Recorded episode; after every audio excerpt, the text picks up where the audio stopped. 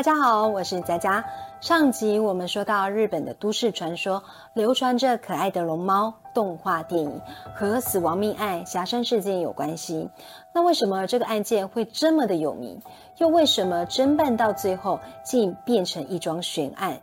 现在就让我们来了解这一件发生在六十年前的凶杀案霞山事件。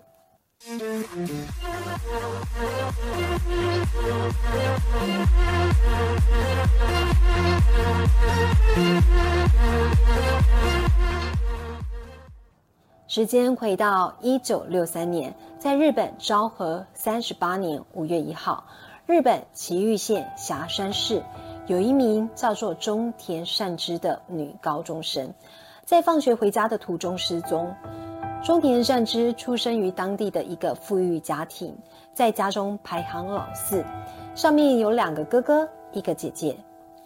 五月一日是中田善之的生日，当日在学校还跟同学表示，家人为了他准备了生日晚宴，所以他非常的兴奋。下午三点二十三分的时候，善之放学回家，准备庆祝生日，从学校骑脚踏车到家。路程不会超过一个小时，然而在他离开学校后，却从此失去踪影。到了晚上六点多，家里的人竟然都没有看到中田善之回来。因为担心妹妹发生意外，所以二十五岁的哥哥开车前往学校找寻妹妹，找遍了学校还有周遭，却见不到妹妹的踪影，所以他只好开车回家。这个时候大约是晚上的七点三十分左右，回家后的哥哥发现，在玄关的门缝上夹着一封白色的信封。打开之后，发现里面有着妹妹的学生手册，还有一张勒索信。信中的内容写着：“想要让你们的女儿活命的话，五月二号晚上十二点，让一名女性带着二十万现金，在佐野屋前面等着。”我朋友会开车去取钱，晚一分，孩子的命就没了。如果我朋友没有按时回来，就去西武公园的池塘里找你们的孩子吧。如果我的朋友按时回来，孩子将在一个小时内回到家中。记住，不要报警，也不要告诉任何人。如果去取钱时有其他的人在场，我就会杀了他。家人得知后，立马派哥哥到警察局报案。时间大概在晚上的七点五十分左右，警方马上展开紧急的调查。因为搞不清楚勒索信当中所称的五月二号晚上十二点，具体指的是哪一天，可能代表着是五月二号凌晨十二点，也有可能是晚上的十二点。因此，警方和二十三岁的姐姐。中田美惠连续蹲守了两个夜晚。他们在五月一号晚上十一点四十分左右，带着赎金，其实是伪钞，抵达佐野屋酒店门口等待歹徒。不过歹徒并没有出现。到了隔天五月二号晚上十一点五十五分左右，姐姐又再回到了同样的地点。警方在交付地点也派出了。四十名的警员埋伏，在五月三日凌晨十二点十分左右，在田间传来了歹徒的声音，并和姐姐谈了大约十二分钟。此图为谈判地点，圆形标记为佐野屋，双圆形标记为姐姐等待的地方，下方交叉点为歹徒出现的地方。在交谈过程中，歹徒表示已经发现中田家报警。并指出附近两名远警的埋伏地点。十二点二十五分左右，谈判破裂，歹徒迅速的逃走。由于恐吓信中犯人声称会驾车前来，所以警方只在车路布防，但歹徒却从小路成功逃走。根据姐姐和陪同的友人教育振兴会会长所称，歹徒是一名年约三十岁。声音没有什么力气的男人，警方马上派出了警犬，循着气味搜查，但是两只警犬都分别在河边和养猪场旁边的农田中停了下来。到了这边，气味跟痕迹就完全消失了。地上只看得见分趾鞋的脚印，却没有其他的线索。于是警方搜索了一天。隔天早上，祁玉县警察召开记者会，汇报案件详情，并表示根据调查，犯人相当熟悉当地的地形，相信不久呢就能将案件解决。当时警方派出总共一百六十五人协寻少女。不幸的是。五月四日早上十点半，发现少女的遗体。发现的地点是室内一条从麦田通向森林的小农道上，在一片茶树田和麦田的夹道之间，发现了少女。发现时，死者的眼睛被手帕蒙住，双手被反绑在背后，双脚也遭捆绑，面部朝下，背部朝天。被掩埋在一个挖的不是很深的泥坑里，头上呢压着一堆鹅卵石。法医的鉴定报告，死者脖子上有勒痕，后脑有钝器伤，下体内发现有精液，死因是遭到枯井窒息而亡。死亡时间可能是五月一号的下午四点二十分，或是五月二号。由于胃中残留的食物残渣里面有番茄，但是少女在失踪当日啊所吃的学校午餐里并没有番茄这项食物，因此估计少女被绑架后还有进食其他食物，而且分析死者生前有被人侵犯，后来又被凶手用布条勒死。警方从少女的下体内遗留的体液。分析侵犯的犯人是 B 型血，虽然在死者的指甲中提取到不属于死者的皮肤组织，警方研判可能是死者在反抗中抓伤了犯人所留下的。但可惜的是，当时并没有 DNA 匹配技术能够追查犯人。由于案件发生前两个月，在东京也曾发生另一宗绑架案。而警方同样在埋伏期间被犯人逃逸，所以再度失手，让警方受到严重的抨击。在中田遗体发现的当日啊，警察厅长博春信雄也引咎辞职。当时警方掌握的几个线索：一、勒索信，信的内容是用蓝色圆珠笔写的。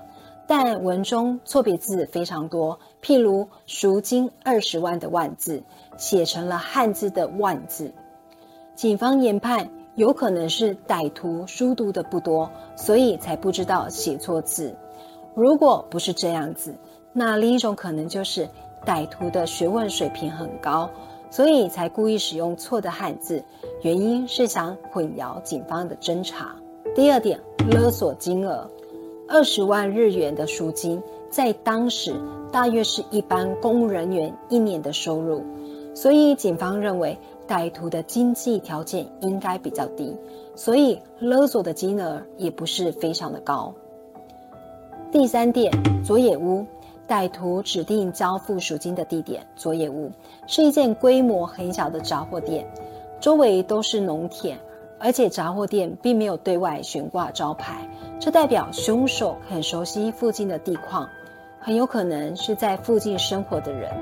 第四点，脚印，从凶嫌逃逸的路线上发现了几个鞋印，经过检验之后，发现尺寸是四十码的男性脚底鞋。第五点，养猪场，在警犬追踪的过程中。凶嫌的脚印和气味消失在一条河边，河对面的公根桥下有一家养猪场，而这座公根桥是死者每天上下学的必经之路。第六点，铁锹，在警察询问时，养猪场的主人表示，有一把铁锹呢，最近失窃了。不久之后。警方在麦田里找到了这把铁锹，铁锹残留的泥土和掩埋死者尸体的泥坑成分一致。后来，警方锁定了十位嫌疑人，并拘捕当中一位，当时二十七岁的奥富玄二。他是养猪场的工人，也曾在运输公司当过司机。并在死者家中当过长工。正巧的是，他是 B 型血，而且他的字迹和勒索信上的字迹相似，所以警察对奥夫玄二连续审问了两天。结果在五月六日，奥夫玄二不堪审讯的压力，跳井了断，以示清白。在被害人中田善之下葬的第二天，奥夫玄二的家人为他举行了葬礼。而令人难过的是，原本再过几天就是奥夫玄二的婚礼了。后来，警方对奥夫玄二的尸体进行了解剖，表示奥夫玄二是清白的，但基于什么理由却不明。半个月后，五月二十三日，警方拘捕了第二个嫌疑人，二十四岁的石川一雄，因为他也是 B 型血。并且在他家中发现了疑似中田善之所骑乘的单车零件。警方将他拘捕之后呢，进行了测谎，并在询问案件细节时，发现石川的反应很奇怪，认为他嫌疑很大。然而，警方最早逮捕石川一雄，却不是经由线索追查出来的，而是在六月十三日时，石川被起诉偷窃。暴行、伤人等罪名，被关进了警察局。后来在六月十七号允许保释外出，结果警察发现他很符合案件嫌疑人的条件，所以在同一天再次以偷窃、强奸、杀人和弃置尸体等罪名拘捕他。石川一雄，二十四岁，无业且居无定所，在案发前两个月。曾在养猪场工作过，对当地的富农中田家有了解，而且血型同样是 B 型，笔迹同样跟勒索信相似。除了这些呢，还有几点指向他是嫌疑人的证据。第一点，五月四日，死者的尸体在田间被发现的时候，石川义雄也到了现场围观。第二点。警方搜查了石川的家，发现他家中有一双胶鞋，款式和码数跟田间找到凶嫌的脚印吻合。第三点，警方在石川家找到一条疑似被害人脚踏车的橡胶带。第四点，从养猪场到佐野屋的途中，有一个目击证人指称见过石川一雄，而且石川一雄曾向他询问。佐野屋怎么走？第五点，有非常多名证人证明石川义雄曾多次在被害人上学的路线出没。第六点，勒索信当中呢提及西武公园，而石川义雄经常到西武公园玩四驱车赌博。第七点，到佐野屋交付赎金的被害人姐姐中田美惠，以及埋伏在田间的警察。均指认交付赎金的当夜，歹徒的声音跟石川一雄一致，而且根据调查，石川教育水平只到小学五年级，学校评价他没有责任感跟正义感，在工作场所常常犯错，又沉迷赌博、虐待猫只，更在一九六一年因为偷取公司产品而被革职。因为石川曾在养猪场工作。而且居住了四个月，直到案件发生前的两个月才离职。经过警方调查，在养猪场工作共有二十七个人。警方调查了其中二十一个人的血型之后，发现只有石川是 B 型，而且石川的笔迹经过鉴定后，似乎跟勒索信相符。有了这些证据，警方把石川一雄关了一个月，并审问了一个月。到六月二十号，石川义雄就认罪了。他说是养猪场的另外两个工人强奸并杀害了中田善之，而他只是去负责送勒索信，还有偷取铁铲。在六月二十一号，警方根据石川义雄所画的地图，找到了相信是属于被害人的书包、还有钢笔以及手表。六月二十三号，石川又改口承认说。全案由他一个人策划执行，并表示案发当日三点五十分左右，他遇见了少女，随后在四点半奸杀了她，然后弃尸。后来警方在石川家发现，相信是用来写勒索信的钢笔，还有记事本。其实，在他认罪之前，警方对石川进行长达二十日以上的拷问，但石川都没有认罪，而且石川的家人跟朋友也提供了不在场证明，表示石川案发当天正在修理家中的屋顶。不过，后来这个不在场证明也被揭发是虚构的。由于铁证如山，而且石川最后也认罪，因此审判后遭判处死刑。原以为这件凶杀案会随着石川的认罪判决就会成功破案，但没有想到石川听见自己被宣判死刑之后，竟立马推翻了正供，接着就引来了社会广泛讨论的部落民歧视问题。什么是部落民歧视问题？为什么这桩案件最后会引发日本政治风暴？石川为什么在认罪之后，听到被判决死刑，竟立马推翻口供并喊冤？难道是遭到警方的严刑拷打，所以才被逼认罪？警方找到的证据真的是死者，又或是石川的吗？而且，为什么后来案件的相关人员竟然一一离奇身亡？由于这桩案件疑点太多。而且续行量太大，所以我们下个星期再好好跟大家说明。如果想知道最终结局跟逆转原因，请记得订阅我的频道哦。还没有订阅的朋友，记得帮佳佳按一下订阅跟分享，还有开启小铃铛提醒。您的善良举动会给佳佳大大的鼓励跟支持哦。最近刚成立了频道的粉丝专业。